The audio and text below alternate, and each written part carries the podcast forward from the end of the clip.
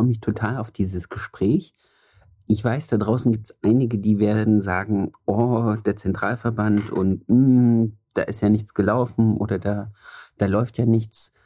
Genau aus diesem Grund habe ich mir gedacht, ist es vielleicht gar nicht so schlecht, ähm, die neue Präsidentin einfach mal zu fragen, ob sie uns ein bisschen zum Thema Innungen, Verbände, zu den Schwierigkeiten der Situation, also Schwierigkeiten in der Branche, situationsgegebene Probleme, die sich jetzt aus den letzten zwei Jahren ergeben hat.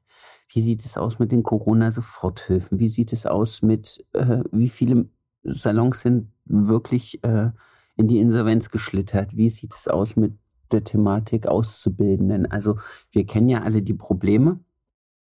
Und jetzt ist natürlich die Frage, gibt es Lösungen, die uns helfen? Gibt es adäquate Antworten? Gibt es äh, gute Konzepte, an denen der Fachverband, an denen die Innungen arbeiten?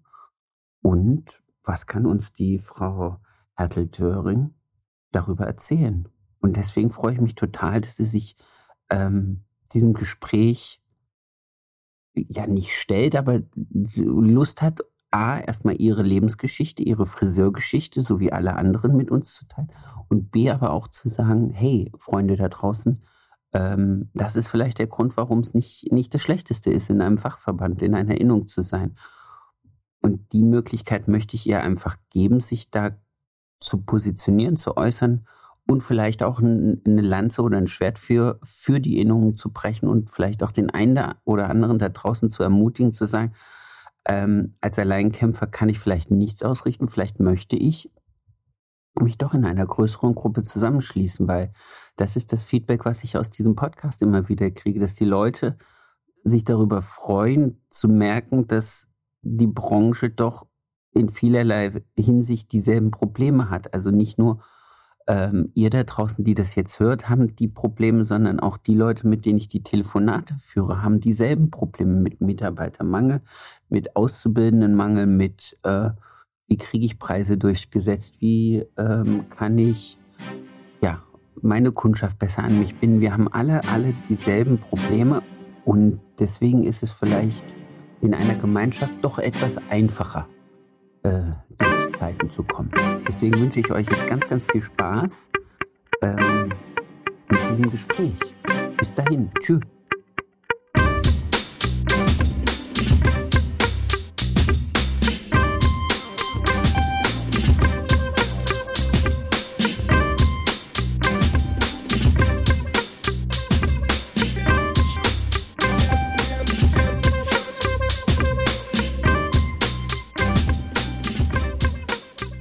Erfolgsgeschichten mit Kamm und Schere. Heute zu Gast die wunderbare Manuela Hertelt-Dören. Ähm, dann starten wir los. Wie ist Ihr Name? Manuela Hertelt-Dören. Wie lange sind Sie Friseur? 43 Jahre jetzt schon. Angestellt oder selbstständig? Selbstständig. Alter des Salons?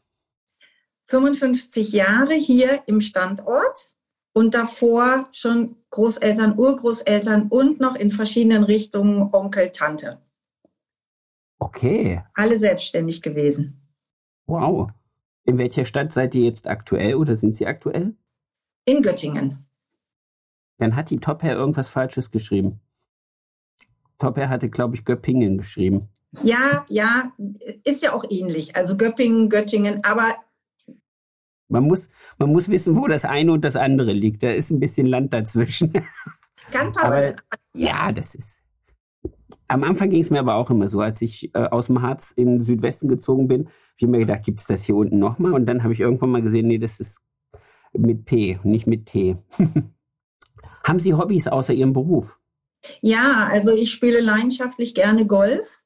Cool. Das mache ich jetzt schon seit äh, sieben Jahren und das ist meine Entspannung. Also rauszugehen, an der Luft zu sein, runterzukommen, sich auf das Wesentliche konzentrieren und dabei kommen mir eigentlich immer gute Gedanken, die ich dann versuche in die Friseurwelt zu bringen. Sehr, sehr schön. Dann kommen wir doch gleich zu, zu der Frage, die jeder von mir am Anfang kriegt. Und ich habe jetzt schon fast so ein bisschen die Befürchtung, ich kenne die Antwort. Wie hat es Sie in den Friseurberuf hinein verschlagen? Ja, der Friseurberuf an sich, sage ich mal, der, der hätte auch für mich erfinden, ja, erfunden werden müssen, weil ich es schon immer geliebt habe, ähm, Menschen zu sehen, ganzheitlich auch zu sehen und ähm, das Vorleben ja meiner meiner Vorbilder, also meiner Familie, hat mir da den richtigen Weg gegeben und ähm, es hat immer Spaß gemacht. Auch schon in frühester Kindheit war ich ja einfach im Salon. Ich war ja mehr oder weniger ein Salonkind und ähm, ich fand das schon immer faszinierend, wie Menschen sich verändern, positiv mit einer tollen Frisur, mit einem schönen Make-up, was für ein Selbstbewusstsein, Selbstbewusstsein man wieder auch nach, wieder reinbringen kann. Und das hat mich immer fasziniert. Und da war der Weg eigentlich für mich klar, das muss ich unbedingt lernen und ja, muss also den Weg gehen und bin ihn gegangen und habe heute noch letztendlich auch nach 43 Jahren ähm, viel, viel Spaß und Freude, ähm, meine Kunden ja zu bearbeiten, glücklich zu machen. Und ähm, ich finde einfach, das ist der schönste Beruf, den man überhaupt auf der Welt haben kann. Den Kundenkontakt, die Menschen, die sich äh, ja verändern. Man sieht die Welt, wie sie sich verändert, mit allem Negativen wie auch Positiven. Und man ist immer so ein kleiner Ruhepol für die Menschen, um anzukommen, runterzukommen. Und ja, das ist die Hauptaufgabe, finde ich. Das ist sehr schön. Das bringt mich gleich auf zwei Fragen. Die erste Frage, wie viel Zeit verbringen Sie noch äh, aktiv am Stuhl? Ich bin jeden Tag am Stuhl. Jeden Tag. Okay. Und die zweite Frage ist, haben Sie bei Ihren Eltern im Salon gelernt oder haben Sie sich explizit was außerhalb der Familie gesucht zum Ausbilden? Nein, ich war extern in einer Ausbildung. Ähm, habe hier in Göttingen drei Jahre bei einer ähm, Kollegin gelernt und bin nach diesen drei Jahren weggegangen aus Göttingen, um einfach Erfahrungen zu lernen, um einfach auch das Gesichtsfeld nochmal zu öffnen, nicht nur den eigenen Betrieb zu sehen. Und das hat mir ganz, ganz viel gebracht. Also ich bin bei ähm, im Süden gewesen, bei Manfred Schmock habe ich gearbeitet. Ich bin dann nach Bonn gegangen, habe da gearbeitet. In dieser Zeit habe ich zusätzlich abends am Theater noch gearbeitet, wow. habe während dieser Zeit äh, meine Visagistenausbildung gemacht, habe dann meinen Meister gemacht und habe dann auch noch meinen ähm, Kosmetikabschluss äh, bei der Handwerkskammer gemacht. Also von, von daher, ich war in der Industrie tätig als Fachtrainerin und ähm, habe so also wirklich den Horizont gesehen, was es heißt, in einem, also in verschiedenen Betrieben zu arbeiten und eben auch mal über den Tellerrand hinaus zu gucken äh, in der Industrie. Sehr schön. Was gab es so, gab's, gab's Mentoren auf dem Weg? Das finde ich immer sehr, sehr spannend. Gab, gab einige Mentoren. Also ähm, ich war ja bei einer Firma äh, in der Industrie, ich sage da jetzt auch den Namen, ist egal. Ich war bei der Firma Weller als Fachtrainerin und da gab es eben den Manfred Schmock, bei dem ich ja auch schon vorher als ähm, ähm, Friseurin gearbeitet habe. Und den Erhard Fachmin gab es dann, ähm, der mir sehr, sehr viel geholfen hat in meiner Laufbahn auch. Und ähm, ja, ich sag mal, da diese Menschen, auf die greife ich heute auch immer noch mal zurück. Und es gibt halt einfach auch viele, die mich begleitet haben in der ganzen Zeit bis hierher. Äh, vor allen Dingen auch meine Familie, die mir immer wieder auch die Augen geöffnet hat. Auch man, man ist ja manchmal so und schießt auch mal über den Tellerrand hinaus und dann braucht man wieder jemand, der einen einfängt. Und ähm, das war so mein, meine Begleitung, die ich hatte. Schön.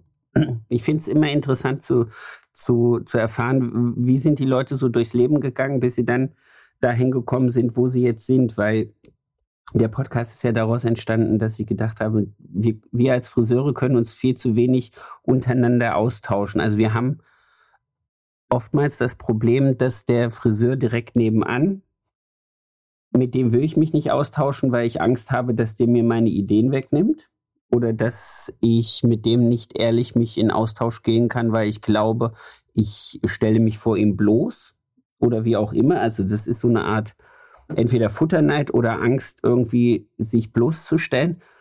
Und dann gibt es halt so Austauschgremien, Friseurvereinigungen, Verbände, wie auch immer, wo man sich dann austauschen könnte, wo dann aber viele, die allein sind, die einen kleinen Salon haben, die irgendwo auf dem Gäu, keine Ahnung wo sind, nicht die Möglichkeit haben. Und ich habe dann immer gedacht, Mensch, diese ganzen Erfahrungen, die ich mit den Kollegen im Gespräch habe, die würde ich gerne den Leuten zur Verfügung stellen. Und deswegen ist das immer so ein Punkt, wo ich denke, was gab es für, für Mentoren im Leben, die einen gezeigt haben, wo man hin kann als Friseur? Weil oft ist ja auch das Problem, dass viele sagen, bin nur Friseur, da kommt nicht mehr so viel, aber dass so viel möglich ist, sieht man ja an diesen jetzt über 70 Gesprächen mit Kollegen, die es alle in der absoluten Diversität zu unternehmerischem Erfolg, zu Karriere und sonstig irgendwas geschafft haben. Oder wie Sie jetzt zum Beispiel bis zur Zentralverbandspräsidentin. Und dann ist das immer so ein Wunsch, das mitzugeben, dass die Leute da draußen wissen, die auch nur so einen kleinen Laden haben, wir haben alle dieselben Probleme und wir haben auch alle irgendwie so den gleichen Weg. Deswegen. Ich glaube, dass ähm, der Weg ist ja immer das Ziel, sage ich. Und der Austausch mit den Kollegen, äh, gerade ähm, bei mir hat das angefangen über die Innungsebene. Das mhm. hat mir auch sehr viel dann geholfen. Ich hat, hatte zwar schon vorher viel Erfahrung sammeln dürfen, ähm, durch, durch meine, ich sag mal, Wanderjahre in Anführungsstrichen. Also ich war zehn Jahre wirklich unterwegs, ständig, permanent. Und das hat mir ganz, ganz viel gebracht. Also wirklich zu gucken, ähm, wie funktioniert es im Einzelnen. Und dann habe ich mich ja dazu entschieden, auch in die Selbstständigkeit zu gehen und habe das dann gemacht. Und ähm, habe aber nicht den Betrieb meiner Eltern damals übernommen. Der war ja da. Ich habe wirklich von der Pike auf angefangen. Also ich habe mir mein Geschäft aufgebaut, mit allen Höhen und Tiefen, die man ja hat, während eines Geschäftslebens. Und äh, das hat mir auch sehr, sehr viel geholfen. Aber was mir grundsätzlich da sehr viel auch gebracht hat, war wirklich der Austausch innerhalb der Innungen. Und ich bin immer ein kommunikativer Mensch gewesen und habe immer geguckt, ähm, wo sind denn jetzt so die Jungen, die, die sich selbst gegründet haben, wo sind die bei mir in der Innung und habe dann Kontakt zu denen aufgenommen. Also und dann ist einfach ein toller Austausch äh, darüber gekommen. Und das war für mich eigentlich auch so, ähm, durch die Innung habe ich gelernt, auch äh, mich wirklich mal ich sag mal in Anführungsstrichen, zu präsentieren, was mache ich vielleicht anders und was macht der andere anders. Und das ist das, was, was wir, glaube ich, brauchen in der Branche. Und das hat mit Größe gar nichts zu tun. Ähm, ich sag mal, ein äh, erfolgreicher Unternehmer, der kann zwei Mitarbeiter haben, drei Mitarbeiter, der kann aber auch 15, 20, 30 oder noch mehr Mitarbeiter haben. Es geht ja letztendlich um die Führung und wirklich um den Austausch.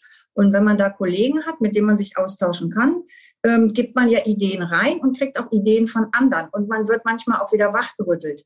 Und das finde ich ist so wichtig. Aber warum ist es dann, Entschuldigung, wenn ich das jetzt so, so dreist sage, warum ist es dann so unsexy, Innungsmitglied zu sein? Also in, in der Außenwirkung. Nicht, nicht, dass es unsexy ist, sondern ich bin ja selber Innungsmitglied. Ich bin auch bei uns im Beraterkreis der Innung. Also wir haben extra nochmal so ein zusätzliches Gremium, was relativ regelmäßig sich zusammensetzt und auch nochmal so eine Ideenschmiede hat. Ähm, aber warum ist es für, ich weiß nicht, 80 Prozent unserer Kolleginnen und Kollegen völlig unsexy?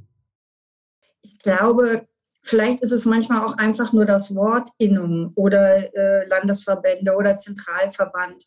Ähm, ich glaube, dass, dass vieles nicht so in der Branche ankommt, was wir eigentlich tun und äh, was wir für, die, das Friseurhandwerk tun. Ich glaube, dass da ein großes Defizit ist, dass wir da nicht geschafft haben, die Innungen einfach nach außen zu öffnen, genauso wie die Landesverbände letztendlich oder den Zentralverband. Und wir sind jetzt einfach an einer, an einer Zeit angekommen, wo wir uns anders öffnen müssen. Und ich glaube, dann verstehen auch viele, was wir tun. Denn Innung ist ja nicht nur der Austausch ähm, untereinander, sondern ähm, wir, wir machen ja verschiedene Veranstaltungen. Das heißt also, wir sind schon offen für alles, aber manchmal liegt es auch daran, glaube ich, dass man manchmal diese Leute einfach so sieht, oh Gott, die sind jetzt in Erinnerung, das ist irgendwas Besonderes oder so. Nein, wir sind Menschen zum Anfassen. Und ähm, ich denke ganz einfach auch, dieses, was wir tun dort, das muss ankommen. Also, dass wir nicht nur da sind, um uns irgendwie auf hohem Niveau auszutauschen, das ist absoluter Quatsch, sondern einfach ähm, die, die, die Basis am Ort zu haben, wo drückt denn jetzt eigentlich mal der Schuh? Was, was sollen wir denn tun? Und da kann man eigentlich schnell helfen. Und da sind wir natürlich so aufgestellt, auch in den Innungen, im, im Austausch zu sein. Aber das ist halt, wie gesagt, in der Kommunikation noch nicht ganz klar rübergekommen. Und ich glaube, deswegen wenden sich viele ab oder haben sich viele abgewendet und sagen, ach, na ja, die Innung und dann gibt es da diese, diese Wahlprozedren. Und ähm, ich glaube, das ist, das ist auch ein Punkt.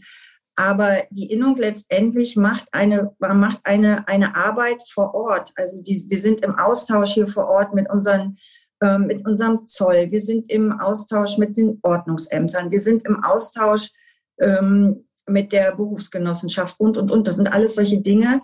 Das mit dem Zoll müssen wir kurz erklären dem, mit dem Zoll seid ihr in Kontakt, weil es wegen der Überprüfung der Arbeitszeiten und wegen der ähm, Mindestlohneinhaltung wahrscheinlich geht, oder? Richtig, genau, okay. zum Beispiel. Oder ähm, wenn wir also sehen, zum Beispiel jetzt in der Pandemie ähm, werden wir angerufen von Kunden, ähm, wo dann gesagt wird, also hier, ihr arbeitet hier mit, äh, mit den Schutzstandards, ihr habt die Masken auf und, und, und. Da gibt es Friseure, die machen es nicht ähm, was sollen wir denn tun? Wir machen alles, uns laufen die Kunden weg, weil sie es da besser haben und, und, und. Dann sind das natürlich solche Sachen, die wir melden müssen, ganz klar. Und dann kommt das Zusammenspiel Ordnungsämter und Zoll. Und dann muss man halt sehen, dass man da eben den Fuß reinkriegt. Das ist nicht einfach. Und das wäre natürlich noch besser, wenn wir mehr Organisationsgrad hätten, mhm. in den Innungen auch, weil wir viel, viel schlagkräftiger dann werden. Das muss man einfach so sehen, ne? Dann machen wir es jetzt mal gedanklich, springe ich jetzt mal ein bisschen in meiner Historie jetzt nach vorne, weil wir jetzt eh schon bis dahin gekommen sind. Ich würde gern mal wissen, was für Sie als neue Präsidentin so die drei größten Herausforderungen sind, vor denen Sie jetzt persönlich als Präsidentin von Zentralverband stehen, die wahrscheinlich auch gleich sind zu denen, die die Branche hat, würde ich meinen. Also das größte Problem ist letztendlich die Bekämpfung der Schwarzarbeit. Das zweite Problem ist, ähm, ist das so massiv? Ja, die Schwarzarbeit durch die Corona-Krise sind viele, viele Kunden in die Schwarzarbeit abgewandert. Und ähm, dadurch haben wir natürlich eine wahnsinnige Wettbewerb Wettbewerbsverzerrung. Ja, das muss man einfach auch mal so sehen.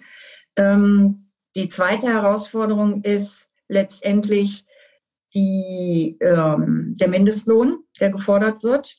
Was ich im Übrigen ähm, 12 Euro äh, Mindestlohn, da brauchen wir uns nicht drüber unterhalten. Es geht halt einfach darüber, darum, dass die Politiker es nicht als äh, Wahlthema machen dürfen. Und dafür müssen wir uns für die Zukunft ähm, ja besser aufstellen, dass das nicht mehr passiert.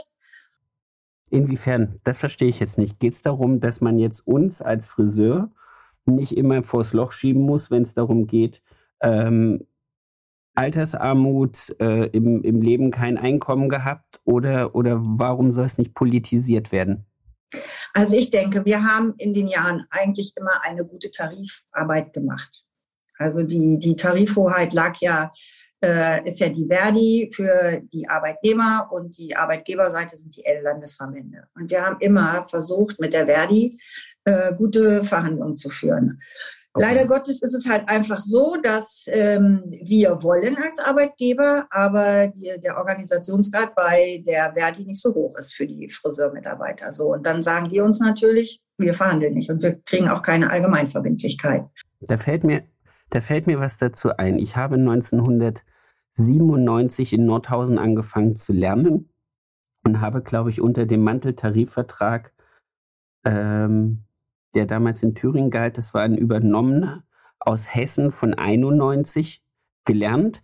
Und ich glaube, dass der erst 2005 seine Gültigkeit in Thüringen verloren hatte.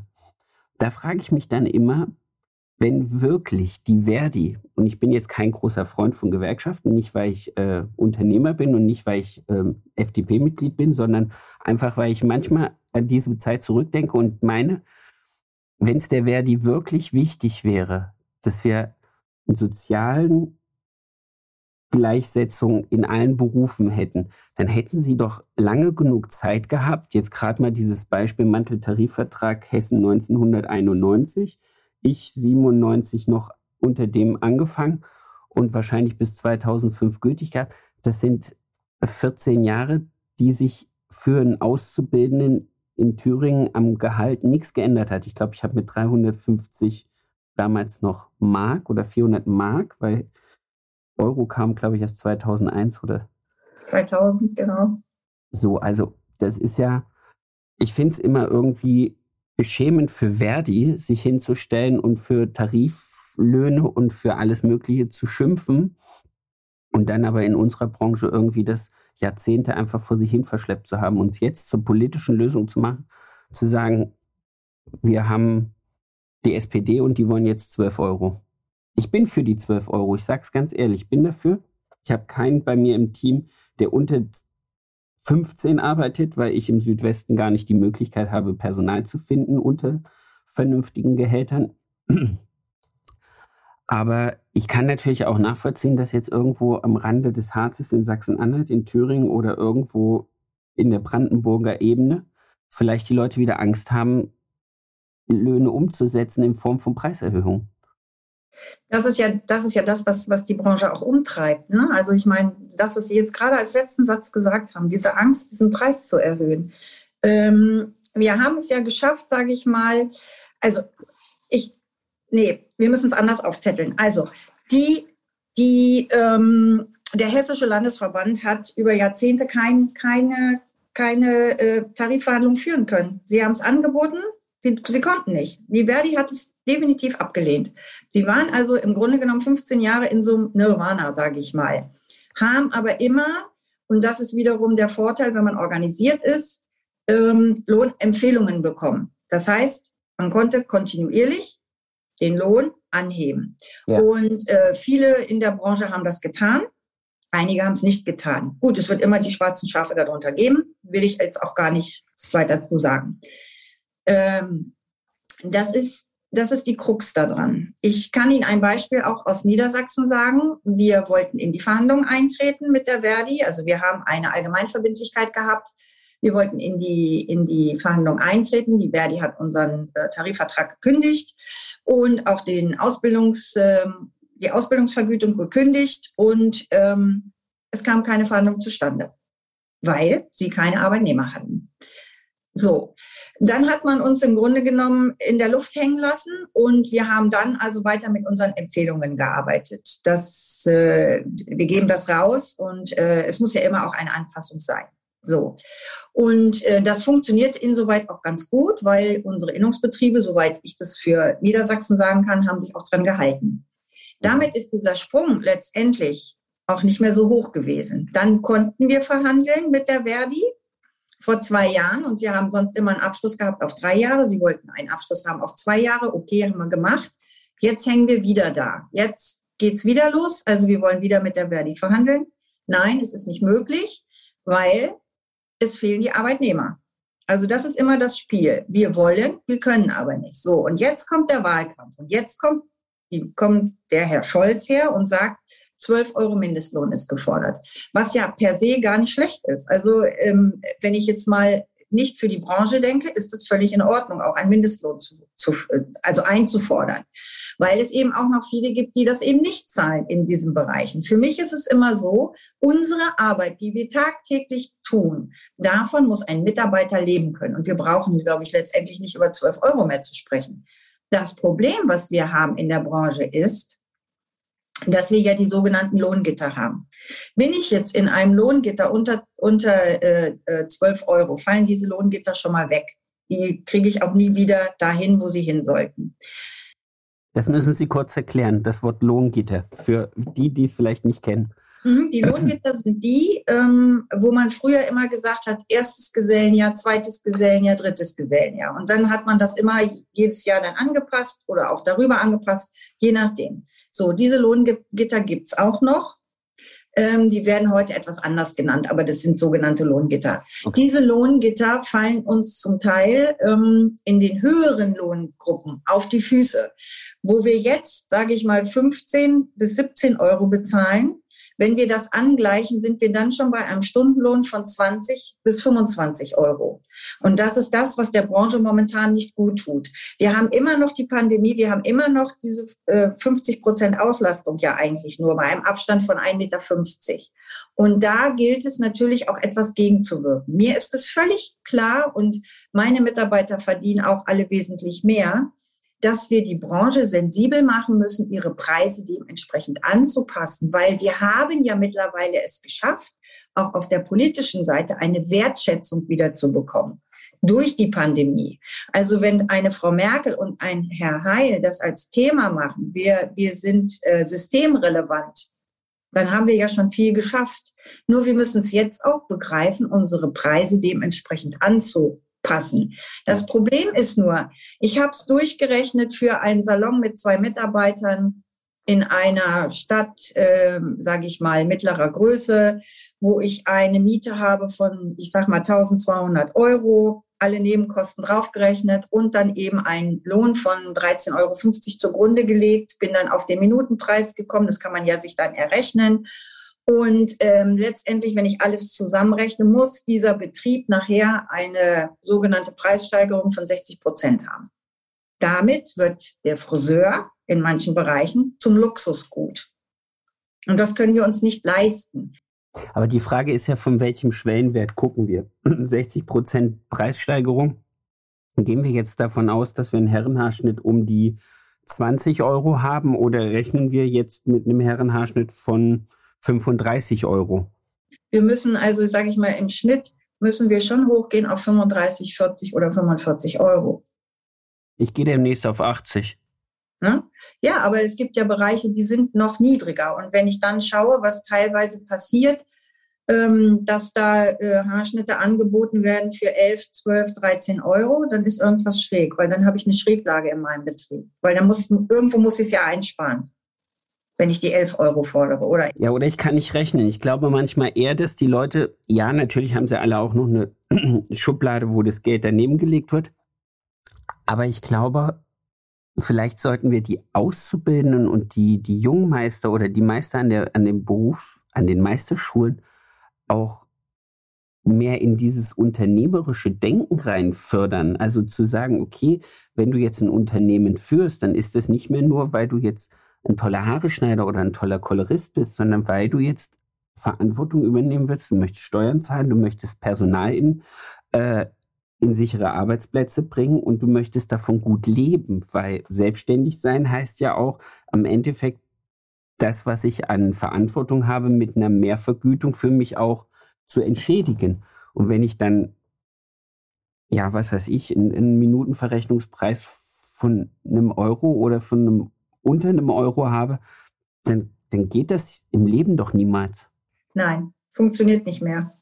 Definitiv. Definitiv. Geht gar nicht. Und da haben Sie auch den richtigen Denkansatz. Also das ist, äh, wäre sehr lobenswert, wenn in der Meisterprüfung oder in einer Meisterschule das nochmal intensiver auch ähm, geschult werden würde. Ja, also dann hätte, hätte vielleicht die, die Branche auch nicht so ein massives Problem jetzt.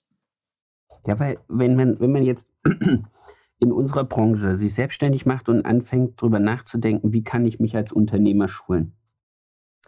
Und ich arbeite jetzt hier im Südwesten, wo relativ viel Automobilindustrie ist, äh, und ich dann mir anhöre, wie das Personal in den großen Automobilfirmen dahin entwickelt wird, die nächste Karrierestufe sozusagen zu machen, also vom Angestellten zum Abteilungs- oder zum Teamleiter, zum Gruppenleiter, wie auch immer, die haben ja alle eine Bringschuld, sich weiterzuentwickeln. Sie müssen als, als äh, Personalführer ausgebildet werden, sprich, wie gehe ich mit Menschen um, wie ist meine Kommunikation, wie ist meine alles Mögliche im Umgang mit Menschen. Dann muss ich halt Budgetverantwortung haben, das muss ich auch lernen.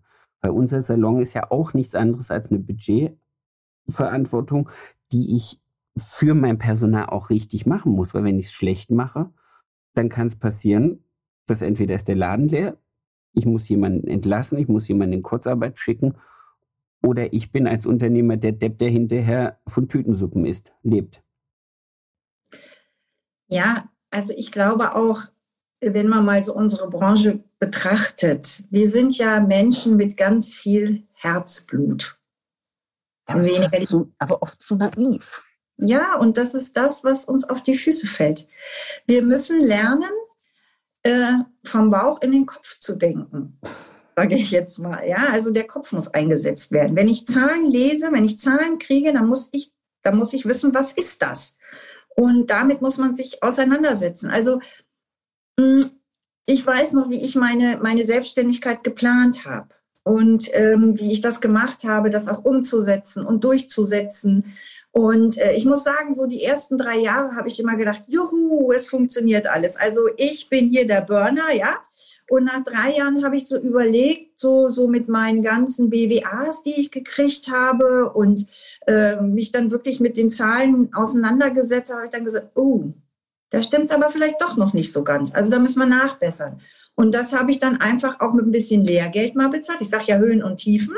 Und nachdem ich dann also wirklich richtig, richtig mich an die Zahlen gemacht habe und mir auch Hilfe geholt habe über meinen Steuerberater, über ähm, externe Berater, dann wurde mir viele, viele Dinge klar. Ich habe vieles richtig gemacht, aber ich habe auch einiges falsch gemacht. Aber jetzt weiß ich, was es bedeutet, Zahlen zu lesen. Und ich weiß auch jetzt nach der Zeit, hm, was es heißt, am Jahresende zu schauen, wo muss ich hin, was habe ich erreicht, was habe ich nicht erreicht. Und daraus ergibt sich dann wiederum die Budgetierung für meine Mitarbeiter, die in dementsprechend zu schulen, weiter nach vorne zu bringen und auch ähm, die letztendlich so zu fördern und fordern, dass sie als gestandene Menschen auch wieder da rausgehen. Und ich denke, das müssen wir machen. Das sind unsere Hausaufgaben. Und da ist viel Nachhol- und Bedarf, glaube ich. Aber eben auch, es gibt eben auch die, die es wirklich geschafft haben. Und wenn wir das schaffen, diese wirklichen Branchenkenner und auch die Erfolg haben, mal auch mit an den Tisch zu holen und einfach mal zu berichten, wie haben sie es gemacht, dann hätten wir schon viel gewonnen, weil äh, dann können wir vielleicht auch viele, viele mitnehmen, die dann auch, auch sagen, ja, genau, da, ja, da liege ich auch. Aber das ist, glaube ich, das ist, glaube ich, das Problem, was auch in vielen Innungen ist. Es gibt nicht diese Leuchttürme in den Innungen. Es gibt zu wenig von denen, die es wirklich gut hingekriegt haben in den Innungen, die es dann an die anderen weitergeben können und die einen wirklichen Mehrwert darstellen. Also für mich als Unternehmer äh, einen, einen wirklichen Mehrwert haben. Also ich mag Fachmessen. Ich bin ein großer Fan von Fachmessen. Ich bin kein großer Fan von äh, Schaufrisieren, weil ich das einfach nicht, das, das ist nicht meine Welt, das kann ich nicht. Aber es ist für mich immer ein Mehrwert, einen Vortrag zu haben von einem Kollegen, der mir irgendwas aus seinem Unternehmen erzählt, wie er bestimmte Dinge macht, wie er mit seinem Personal umgeht, wie er vielleicht irgendwelche ähm, Staffellohnsysteme hat, um die Leute zu motivieren, der irgendwelche Einkaufsmodalitäten hat, um bestimmten Ecken Geld zu sparen. Das sind alles so Dinge, wo ich glaube, wenn solche Leuchttürme öfter in kleineren regionalen Gruppen Vorträge halten, also ich weiß, wie schwer sich äh, das Berufsbildungszentrum oder das, das Friseur, die Friseurakademie in, in, in Stuttgart ähm, da bemüht, mit, mit coolen Referenten wirklich Aktionen zu fahren, dass, dass die Friseure kommen und ähm, sich inspirieren lassen. Der, der am meisten funktioniert, ist immer Daniel Golz. Und dann, aber wenn dann mal einer kommt, der irgendwas über Personalführung oder über, über Kalkulation und Löhne erzählt, dann sind meistens die Seminare auch nicht so übergebucht. Also ich glaube, wir brauchen eine Sensibilisierung in den Innungen solche Leute sich als Innungsmitglieder ranzufischen. Also auch die Obermeister und die stellvertretenden Obermeister, die da draußen sind, müssen rumgehen, müssen in ihrer, in ihrem Landkreis rumgucken, was sind die wirklichen Koryphäen, Unternehmerkoryphäen. Also die können natürlich auch die geilsten Haareschneider und Koloristen sein, das ist ja egal, aber habe ich da irgendwelche inspirierenden Persönlichkeiten, die ich auch so ein bisschen vorne ranstellen kann, um zu sagen, guck mal, wenn der bei uns mitmacht, können wir es nicht so schlecht machen und dann ist es vielleicht auch Inspiration für euch mitzumachen.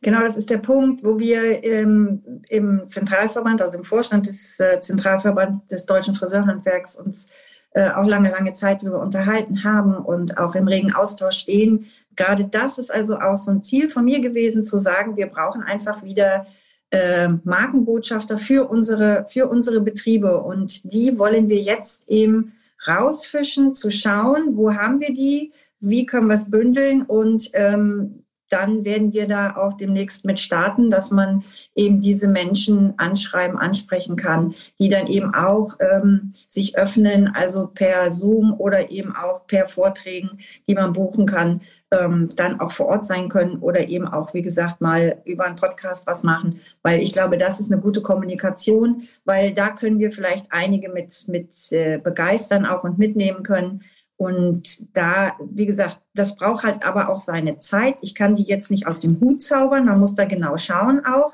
weil wir haben verschiedene Branchen, die wir da ja, ähm, ähm, also verschiedene, nicht Branchen, sondern Bereiche, wo wir aktiv werden müssen. Und ähm, was äh, mir halt auch viel am Herzen gelegen hat, und da sind wir jetzt auch dabei, also das geht jetzt über den Zentralverband, ähm, dass wir ähm, Leitbilder erarbeiten, damit man sich einfach mal daran langhangeln kann. Was, was ja. passiert da überhaupt? Und ich glaube, dass, dass äh, wenn wir das auch nach außen kommunizieren, dann ist auch dieses, dieses uh, Innung, Landesverbände, Zentral, uh, uh, uh, ist dann auch mal weg, weil ähm, häufig wird ja auch gesagt, oh, was macht ihr, was macht ihr? Und es gibt einfach bestimmte Dinge, die ich politisch gesehen einfach adressieren muss, wo ich gar nicht laut sein kann. Ja, also das, das sind einfach Dinge, wo ich in Gesprächen mit Politikern bin, wo ich ähm, Verhalten auch reagieren muss, um ein Ziel zu erreichen. Und das muss man, glaube ich, auch noch mal klarer kommunizieren. Aber wenn wir diese, diese Markenbotschafter haben, sage ich jetzt mal, in den verschiedenen Bereichen, also wirklich auch ähm, wie Sie oder wie du angesprochen äh, hast, ähm, der Herr Golz, Daniel Golz. Das sind natürlich solche Leute, die, die sind überall, ja. Das sind so, ich sag mal, ähm, die kennt jeder. Ne? Und ähm, solch, solche Leute wollen wir aufbauen. Also, dass man sagen kann, Mensch, wenn du ein Problem hast, setz dich mal mit dem oder dem in Verbindung und da kriegst du eine Hilfe und da kriegst du vernünftige Antworten und man braucht nicht diese diese Angst haben, irgendwo zu sagen, oh, ich weiß jetzt gar nicht, wie und was ich machen soll. Und äh, ich glaube, dass wir da dann auch auf einem guten Weg sind. Schön. Ich glaube, das ist auch, ich gehe davon aus, das werden nachher der eine oder andere Obermeister hören und vielleicht dann doch mal bei sich im Goll rumgucken und denken, Mensch, wen habe ich eigentlich noch nicht angesprochen? Und wie sieht heute eigentlich auch so Innungsmitgliederwerbung aus, die ich dann als neuer Saloninhaber im Briefkasten finde und spricht mich das an. Sehr schön. Wir haben eben über Zahlen gesprochen, bevor wir auf diese Slidebilder abgedriftet sind. Und eine Zahl schwebt ja im Raum wie der äh, allseits beliebte unsichtbare Elefant. Sieben Prozent. Müssen wir drüber reden? Lässt sich leider jetzt nicht wegdenken. Warum? Ist jetzt ganz blöd gefragt. Warum? Warum wollen wir das? Also 7% Mehrwertsteuer hat damit was zu tun, dass momentan ja die Energiekosten alle davonlaufen. Und ähm, es ist äh, einfach die Entlastung für die Betriebe, wenn wir das auf 7% runterschrauben könnten. Ja? Ähm, es geht darum, die Betriebe in, der, in ihrer Wirtschaftlichkeit zu entlasten. Was wir in den letzten zwei Jahren ja durchlebt haben, ist ja wirklich äh, der Obergau gewesen. Und darum geht es jetzt nochmal, die sieben Prozent Mehrwertsteuer nach vorne zu bringen. Und das haben wir also auch schon getan auf der politischen Schiene. Ich sage jetzt mal die sogenannten leisen Worte. Aber ähm, wir haben noch was im Petto. Darüber möchte ich und kann ich jetzt aber noch nicht sprechen. Ähm, aber ich sage jetzt mal einfach, es wird was kommen in sämtlichen Richtungen, was die 7% Mehrwertsteuer anbelangt. Und ich hoffe, dass wir dann auch durch diese ähm, Geschichte dann auch nochmal in, in der breiten Masse besser unterstützt werden ähm, wenn man überlegt, dass die Gastronomen ja nach wie vor also auch eine ganz gebeutelte Branche waren, also Gastronomie, Hotellerie, Hotellerie die heute ja mit sieben Prozent Mehrwertsteuer noch am Arbeiten sind. Und äh, ich glaube, dass wir das auch gebrauchen können, weil wir halt sehr äh, Dienstleistung intensiv sind und wir brauchen halt von der anderen Seite die Entlastung, also von der wirtschaftlichen Seite Energiekosten. Ähm, jetzt zum Beispiel ja auch was ähm, ansteht, diese 300 Euro, wie man zahlen kann als Energiehilfen für die Mitarbeiter. Ähm, das läuft nur ein bisschen schief, weil letztendlich bleibt dem Mitarbeiter nichts Großes davon über, weil da die ganzen Sozialversicherungen noch drauf gezahlt werden ja. müssen. Und äh, wir müssen es vorstrecken. Wo kriegen wir denn als Unternehmer dann wieder diese 300 Euro her? Wie wird das verrechnet? Und ähm, da muss man einfach auch nochmal nachbessern und nochmal nachgucken. Aber die 7% Mehrwertsteuer würden uns natürlich schon in die, ja, in die Branche reinspielen, eben um die Wirtschaftlichkeit besser beizuhalten, ja. Weil wir müssen auch der Fairness halber sagen, es geht hier nicht um Preissenkung, um irgendwelche Ab. Es geht wirklich nur darum zu sagen, okay, wenn wir einen geminderten Mehrwertsteuersatz haben, können wir uns als Unternehmen einfach auch unter der Steuerlast ein bisschen wegdrücken und mehr durchatmen und vielleicht auch gesündere Unternehmen heranbringen oder vielleicht einfach auch mehr Geld in der Kasse haben, um Schulungen zu geben für die eine oder andere ähm, bessere Technik für den schöneren Haarschnitt und damit auch wieder nochmal die Preissteigerung in, im Salon mit zu rechtfertigen. Genau, genau. Das ist der Punkt. Sehr schön. Wir hatten noch einen Punkt bei Ihnen offen, nämlich Ihre dritte größte Herausforderung. Die waren jetzt schon fast dabei. Also die waren schon dabei.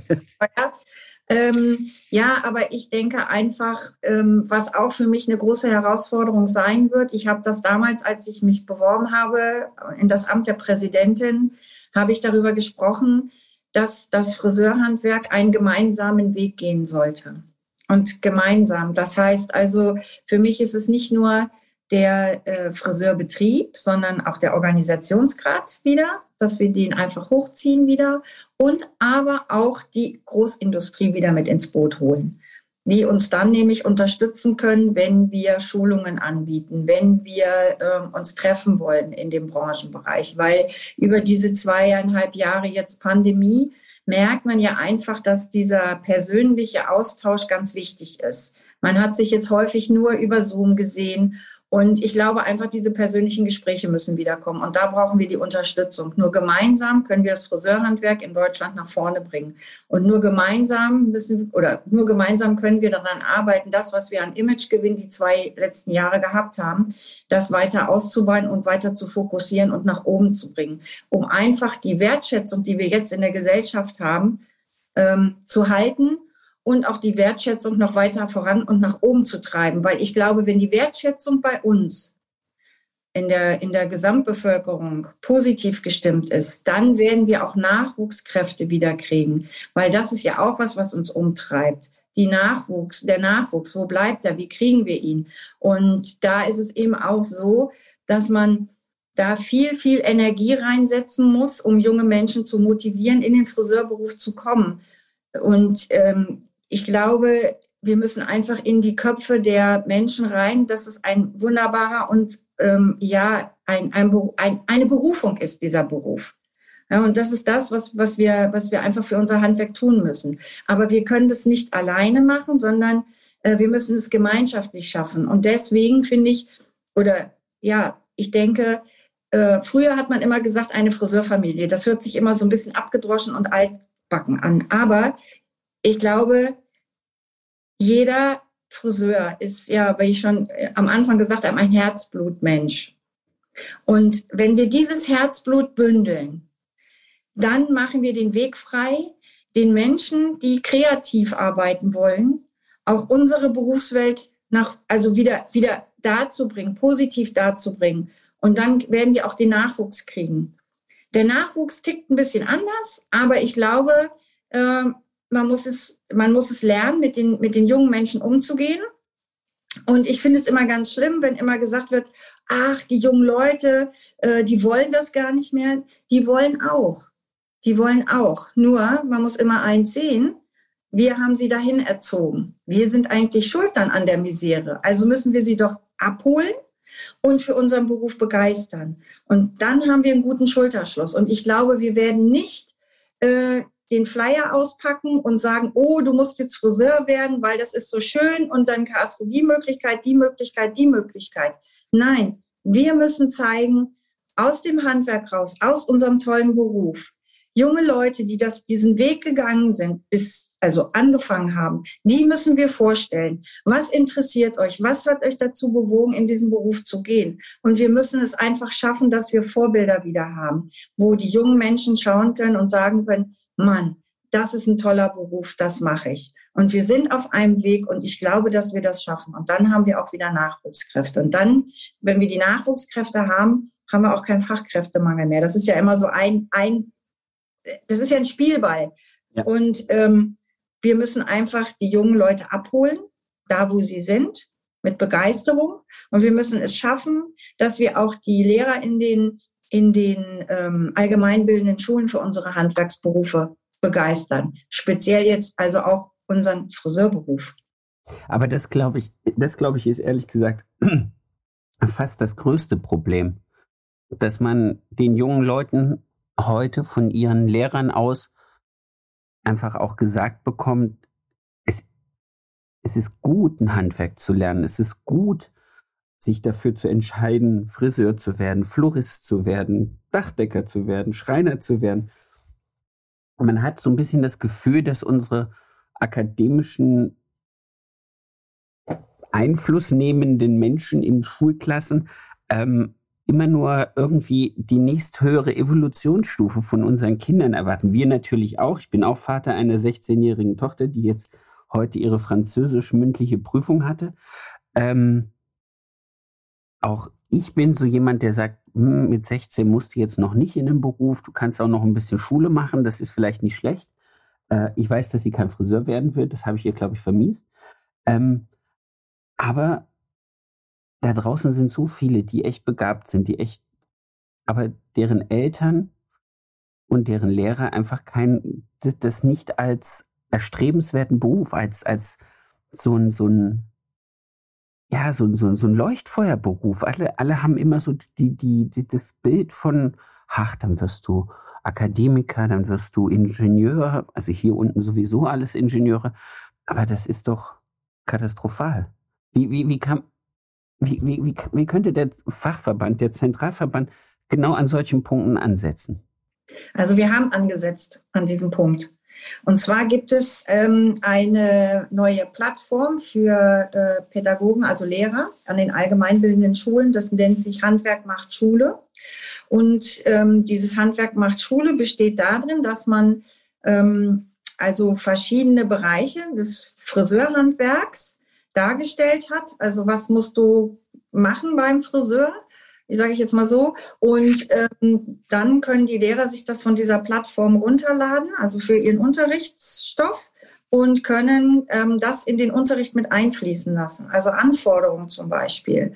Und da haben wir halt die Möglichkeit, ähm, dass wir da die, die Lehrer, also die Pädagogen, die unsere äh, Kinder unterrichten, ähm, wieder auch begeistern. Und für mich wäre es ein großes Ziel, wenn auch die Lehrer in ihrer Ausbildung zum Lehrer, also in ihrem Studium, mal ein Praktikum machen.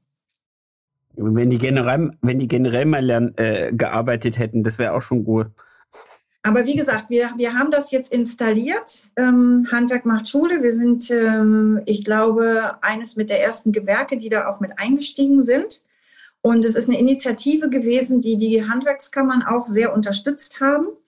Aber wir haben uns vom Zentralverband dafür entschieden, es eben auch dort ähm, zu platzieren, unser Friseurhandwerk, um einfach auch schon in den Schulen präsent zu sein. Und ich glaube, das ist der Weg. Sind also beide Wege mit. Sind da Videos mit drin? Also zum Beispiel, wenn ich sowas jetzt denke, wenn ich das jetzt, ich habe nicht drauf geguckt, würde ich mir als Lehrer wünschen, wenn ich da drauf gehe und will die Leute für den Friseurberuf geil machen, wären so Videos von, was weiß ich, Mercedes-Benz Fashion Week. Wie sieht das Backstage aus? Wie lauf, laufen die Leute rum? Das ist natürlich nicht jeden Tag Alltag, aber das ist natürlich auch wieder in einer Welt, die von medialer Imagepflege lebt, ist es natürlich auch so Kernpunkte zu sagen, oder wie sehen Seminarschulungstage aus? Was weiß ich? Sie haben gesagt, Sie sind bei der Wella gewesen. Wie läuft, wie, wenn man einfach mal so einen Akademietag filmt, sieht, was die ganzen äh, Trainer und, und Schüler da zusammen erarbeiten, dass man einfach auch diesen, diese ganze Spirit-Sache irgendwie mitvermittelt. Finde ich sowas da drauf oder finde ich das nicht? Also das wird da eher weniger sein, weil das wirklich ein Lernportal ist. Ja. Ähm, ich denke mal, man kann darüber nachdenken, auch sowas reinzugeben. Das liegt ja an uns, also am Zentralverband, ähm, was für Inputs wir auch kriegen. Und ähm, das wird also auch ständig überarbeitet. In erster Linie, da geht es jetzt wirklich um die schulische Geschichte. Also was ist wichtig für unseren Beruf? Eben die Kreativität und ähm, der Ausdruck. Ein äh, bisschen Polit Politik müsste ich wissen, ein bisschen Allgemeinwissen muss ich haben. Äh, also solche Dinge eben auch. Ähm, Schwerpunkt zum Beispiel auch Kunst. Ne? Ist ja auch ja. Was, was bei uns mit reinspielt. Also Fingerfertigkeiten und, und, und. Und ähm, aber was mir gerade so als Idee ähm, gut gefallen hat, also wirklich auch mal so einen Mitschnitt zu machen, ähm, äh, zum Beispiel in einer Akademie, wie komme ich von A nach B, ist eigentlich eine ganz gute Geschichte. Sowas würde ich dann ähm, versuchen einzusetzen in den, in den Punkten in einer Schule, wo ich als ähm, Referent reingehe, um sowas nahezubringen. Ne? Also das kann man ja auch machen. Als ähm, Innung kann man ja in die hiesigen Schulen vor Ort auch gehen. Das machen wir zum Beispiel auf unserer Innungsebene hier. Wir sind äh, immer vertreten in den verschiedenen ähm, Schulen. Also ähm, Allgemeinbildung bis Gymnasium hoch, wo wir also äh, Botschafter haben, also Auszubildende haben, die dort reingehen und den Beruf immer auch dann unter verschiedenen ähm, Gesichtspunkten vorstellen. Und die kriegen dann auch solche Videos zum Beispiel an die Hand. Ja, weil das ist, also die Jugend kennt es ja nicht anders. Die Leute, die jetzt in den Abschlussjahren sitzen und sich überlegen, in welchem Beruf gehe ich, was möchte ich, die lesen keine, also die lesen auch noch Bücher, Entschuldigung, aber die sind halt alle videoaffin. Ja, und das, das, was wir ja, was wir ja jetzt auch vom Zentralverband gemacht haben, ist ja also einmal diese Digitalisierung für, für die ähm, Ausbildung im Bereich der, der ähm, Berichtshefte. Und wir haben jetzt ja auch diese Digitalisierungs-App da, also das heißt diese Lern-App Get Hair von dem Herrn Infeld aus Österreich, die jetzt also bei uns ja auch auf dem Markt ist. Und ähm, also ich finde, das sind einfach solche Dinge, wo man die jungen Menschen mit abholen kann, gerade was auch so Lernfelder anbelangt. Und man hat einfach auch die Möglichkeit, ähm, heute jemanden auszubilden. Das ist ja auch sehr intensiv vom, vom Zeitaufwand. Aber mit dieser Lern-App äh, Get Hair kann man also wirklich auch dem Auszubildenden das an die Hand geben und kann sagen, du kannst mal das daran arbeiten. Ich kann es aber in den Schritten nachvollziehen, was hat er gemacht. Und ich finde, das ist ja schon mal auch eine große Hilfe für den Betrieb, eine Entlastung auf ja. der einen Seite, aber ich habe die Kontrolle. Und für den, für den Auszubildenden ist es halt was anderes, als wenn jemand dasteht und immer sagt, nee, jetzt musst du die Fingerhaltung rechts rum, links rum und jetzt machst du noch zweimal schlapp, schlapp und bitte immer die Schere auf und zu machen. Du musst das alles laufen lassen. Das brauchen wir in dem Moment gar nicht, weil es halt über die App erklärt wird. Und ich glaube, da sind wir auf einem guten Weg, auch hier den Friseur abzuholen in die Digitalisierung mit. Und ähm, ich glaube, das ist also was, was auch ein großer Vorteil ist, dass wir schon so weit sind. In anderen Gewerken ist es noch nicht so. Und von daher bin ich immer ganz froh, wenn ich sowas Innovatives auch bekomme und ähm, bin da sehr aufgeschlossen, was das anbelangt, gerade auch was Ausbildung anbereit, also anbelangt. Ähm, Natürlich kann man sich auch viel streiten über die ähm, Ausbildungsänderungsverordnung, die wir jetzt haben, also Punkto Dauerwelle und so weiter. Aber das gehört halt nun mal zu unserem Beruf. Und ähm, ich glaube, das sollten wir auch ähm, so lassen. Wir sind da schon modern aufgestellt. Und das ist ja immer das Schwierige. Es sind immer so viele Faktoren, die da reinspielen. Also es ist ja nicht nur der Berufsbildungsausschuss um Herrn Fuß, der ja allseits bekannt ist, sondern es sind ja ganz viele kleine Dinge, wenn man eine Ausbildungsverordnung ähm, ändert oder eben, wie gesagt, was verändern möchte. Und ähm, da ähm, hat, muss ich sagen, der Herr Fuß auch wirklich eine gute Arbeit geleistet, das so aufzustellen. Ich weiß, dass es in der breiten Branche häufig sehr konträr wird. Aber wenn man in die Tiefe geht, ähm, dann und mal weiß, was da überhaupt passiert und wie es passiert, dann wird einem vieles klarer, warum das auch so ist. Aber das ist, glaube ich, genau der Grund. Also mir sind jetzt gerade zwei Gedanken durch den Kopf geschossen. Der erste ist, ähm, diese ganzen Prozesse dahinter zu verstehen. Auch diesen ganzen politischen Teil, den Sie ja jetzt immer nur so kurz angerissen haben.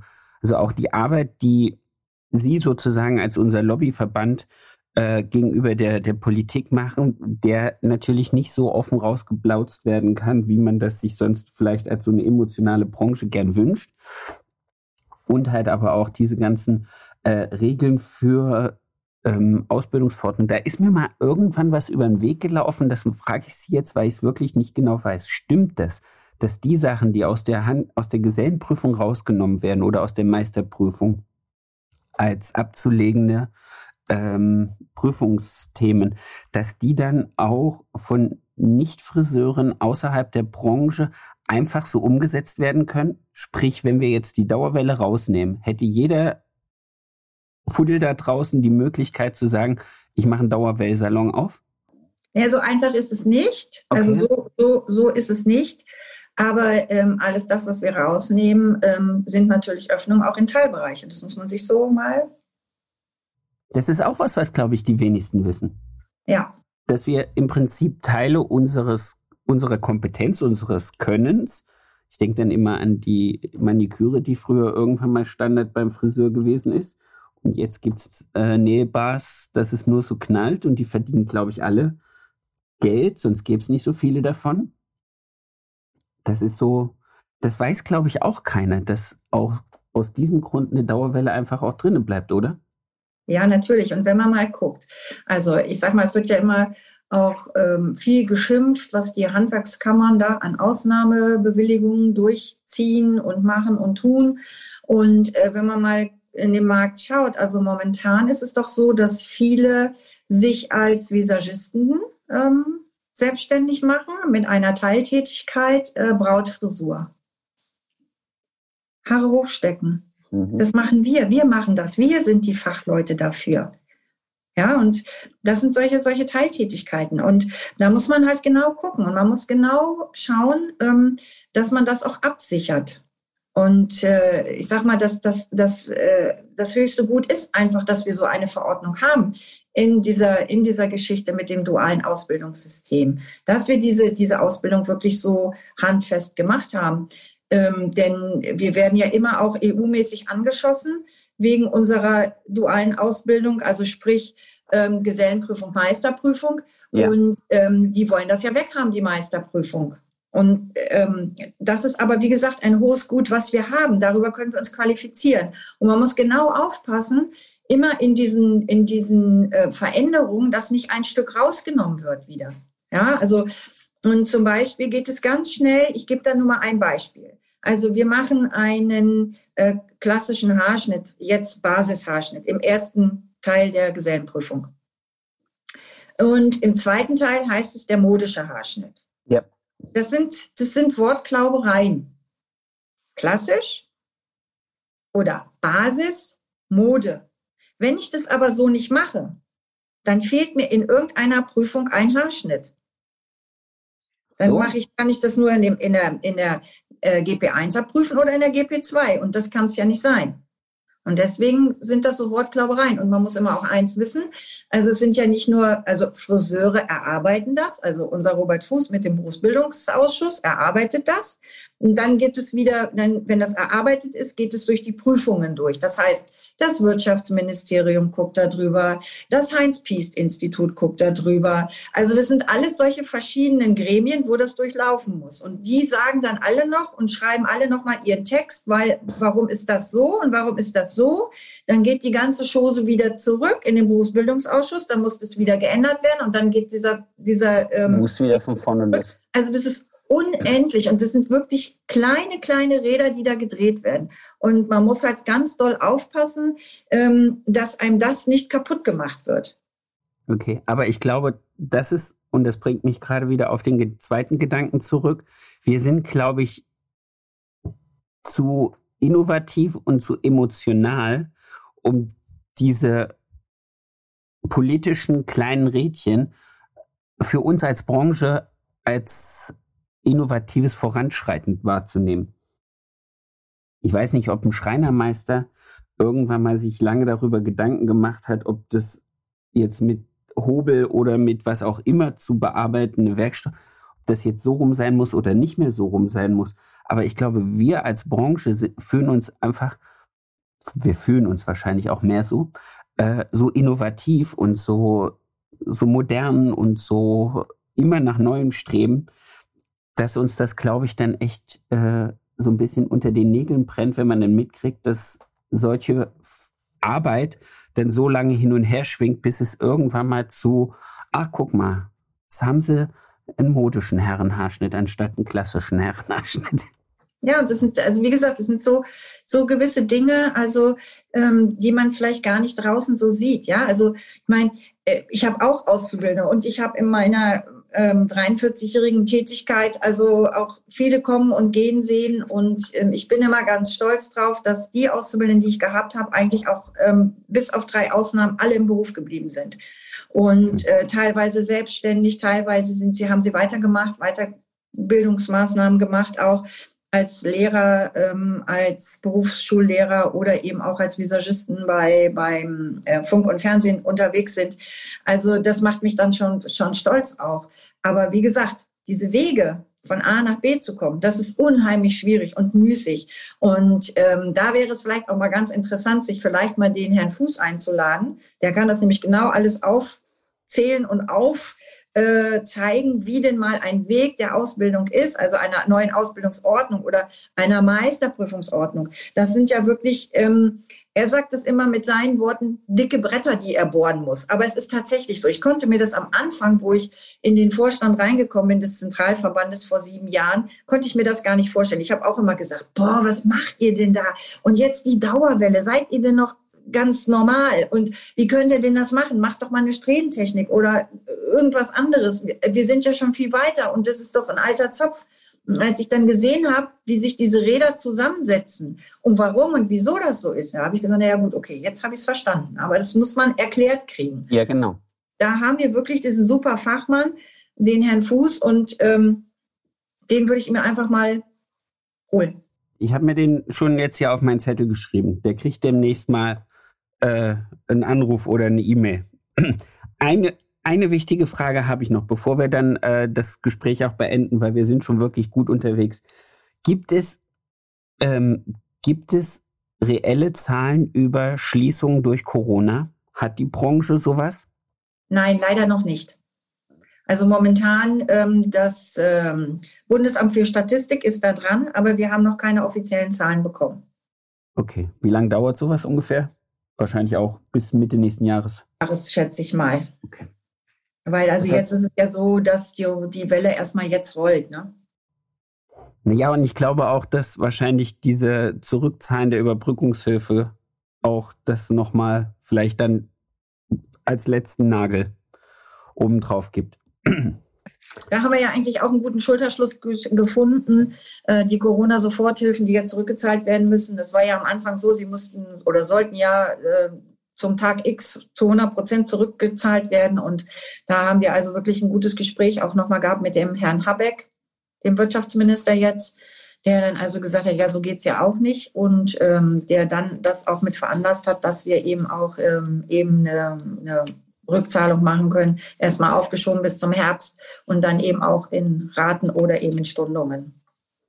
Aber das ist interessant, weil ich habe meinen Brief gekriegt, wahrscheinlich so wie die meisten, schon den ersten äh, 2020, wo es drin ging, äh, befördert, äh, bewilligte Befördermittel bei zu Unrecht bekommener Größe zurückzuzahlen. Ich habe dann meine Steuerberaterin im September gefragt, wie sieht's aus, wie sehen unsere Zahlen aus, was können wir behalten, was muss zurück.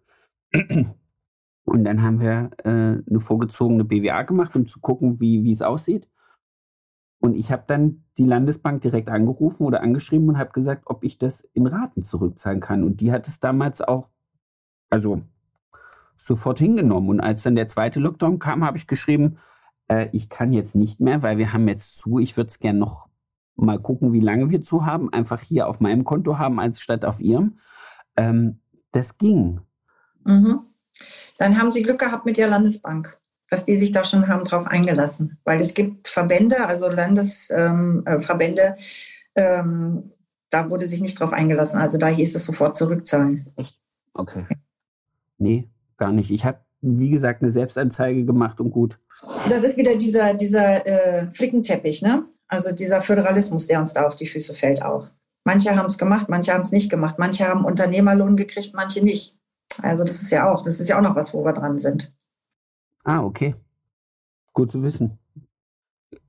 Ich, ich habe mich jetzt über Corona-Hilfen gar nicht mehr informiert und gar kein Interesse mehr gehabt, weil ich froh war, dass ich es nicht mehr brauchte. Dass mein Laden einfach ohne alles weiter lief.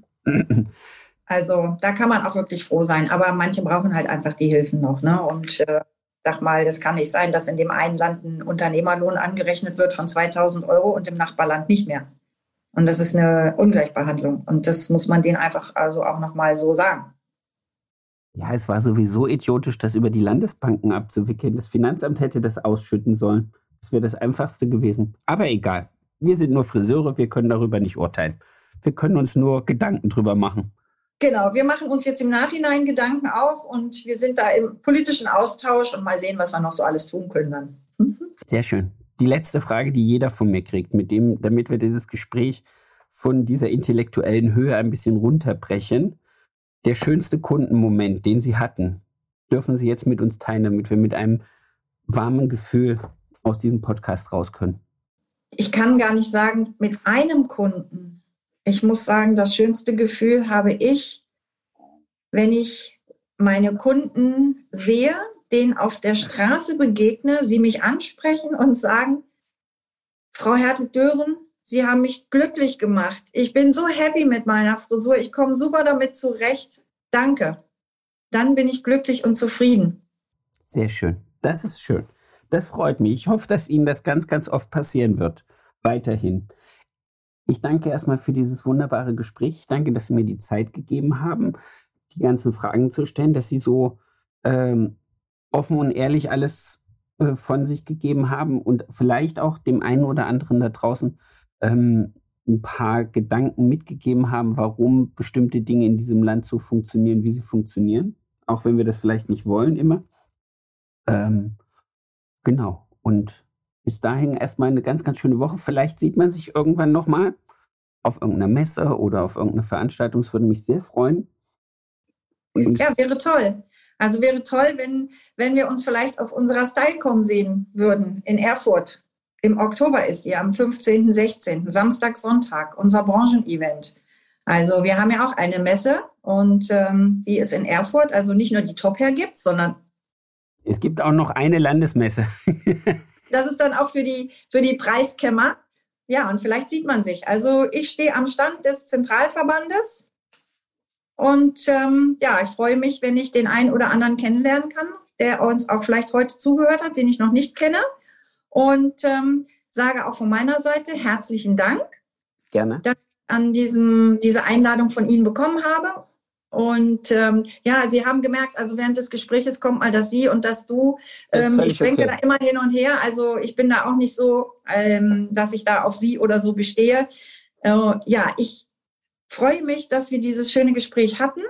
Und ähm, ja, vielleicht treffen wir uns oder vielleicht nochmal beim Podcast. Ich bin gern bereit. Also in diesem Sinne wünsche ich Ihnen noch dann einen schönen Tag. Danke. Und ich sag mal, für die Friseurbranche, äh, ja, wie soll ich sagen, wünsche ich sonnige, schöne Umsatztage mit tollen Kunden. Das wünschen wir uns auch. Dankeschön. Schöne Woche. Ebenso. Das war es noch nicht mit dieser Folge. Heute gibt es noch einen kleinen Bonus aus dem Vorgespräch. Es geht um das Tragen der Masken und wie das jetzt rechtlich momentan aussieht. Hört es euch noch an. Hat die BGW jetzt entschieden, dass wir weiterhin Masken tragen müssen? Nur wir Friseure oder auch der Kunde? Nur die Friseure. Auf unbestimmte Zeit oder begrenzt? Also momentan ist es so, ähm, erstmal, soweit ich weiß, sind die Standards jetzt geändert worden. Wie lange das jetzt gilt, kann ich Ihnen gar nicht so direkt aus dem aus der äh, Situation raus sagen. Also es sieht jetzt so aus, dass die Friseurinnen erstmal die Maske weitertragen. Ähm, Im nahen Bereich eben die FFP2-Maske, normal sonst die OP-Maske, ist wohl jetzt wieder erlaubt, so wie ich, wenn man das alles richtig interpretiert. Ähm, die Problematik steckt einfach dahinter, sie müssen die ganze Gefährdungsbeurteilung natürlich wieder umschreiben. Ne? Für jeden einzelnen Mitarbeiter, wann wer welche Maske tragen soll. Und sie empfehlen nach wie vor, dass eben ähm, sie vom Hausrecht Gebrauch machen, eben auch die Kunden mit FFP2 und auch die Mitarbeiter mit FFP2 arbeiten zu lassen, weil ja, einfach die Zahlen so hoch sind. Ne? hätten wir nicht eigentlich ein Problem als Arbeitgeber, dass wir unseren Angestellten mit einer FFP2-Maske nach zwei Stunden, eine halbe Stunde mhm. Pause gönnen müssten? Ja, ja. Das war aber schon. schon ne? ja. Das Problem ist, wenn jetzt zum Beispiel wirklich jemand ähm, sich ähm, ja, eine Krankheit zuzieht unter FFP2 und das wird ja dann zur Berufsgenossenschaft äh, gemeldet, ähm, wenn sie das nicht richtig dokumentiert haben, nicht, dass sie nachher in der Pflicht sind, als Arbeitnehmer dann ähm, zu zahlen. Ne? Wow. Deswegen das alles in der Gefährdungsbeurteilung festgehalten werden. Also auch die Geschichte mit den FFP2-Maßnahmen, wo wir die tragen mussten. Ne? Also man muss immer darauf hinweisen, auf die Gefahren auch bei einer FFP2-Maske und deswegen auch die Empfehlung, wirklich nach 70 Minuten kleine Pause, Maske runternehmen, frische Luft. Das ist halt ganz wichtig. Ne? Ich dachte, wenn ich Sie jetzt schon heute, so tagesaktuell bin ich normalerweise nicht mit meinen Fragen. Und das wäre jetzt auch eigentlich nur so ein bisschen, um mein Team morgen drauf zu briefen, dass wir sie weiterhin tragen, weil ich hatte ursprünglich ausgewiesen, dass wir bis zum 1.5. alle noch Maske tragen, also Kunde wie Friseur. Und wollte es danach dann eigentlich langsam auslaufen lassen. Aber jetzt bin ich mal gespannt, wie das sich entwickelt. Das war's schon wieder mit dieser Folge. Ich wünsche euch ganz viel Spaß. Ich hoffe, ihr könntet alle etwas für euch rausnehmen. Ich möchte mich noch ganz recht herzlich bei meinem Tonmeister Tobi Ziegler bedanken von Das Bomb, der immer dafür sorgt, dass das, was ich hier zusammenquassel, hinterher bei euch auf den Ohren in einer guten Qualität ankommt. Vielen lieben Dank dafür. Für mehr Infos, für äh, noch mehr Input zur Folge, guckt einfach in den Show Notes. Da ist alles verlinkt, was zum jeweiligen Gast ganz interessant ist. Ich wünsche euch eine erfolgreiche Woche und bis zur nächsten Folge. Euer Sebastian.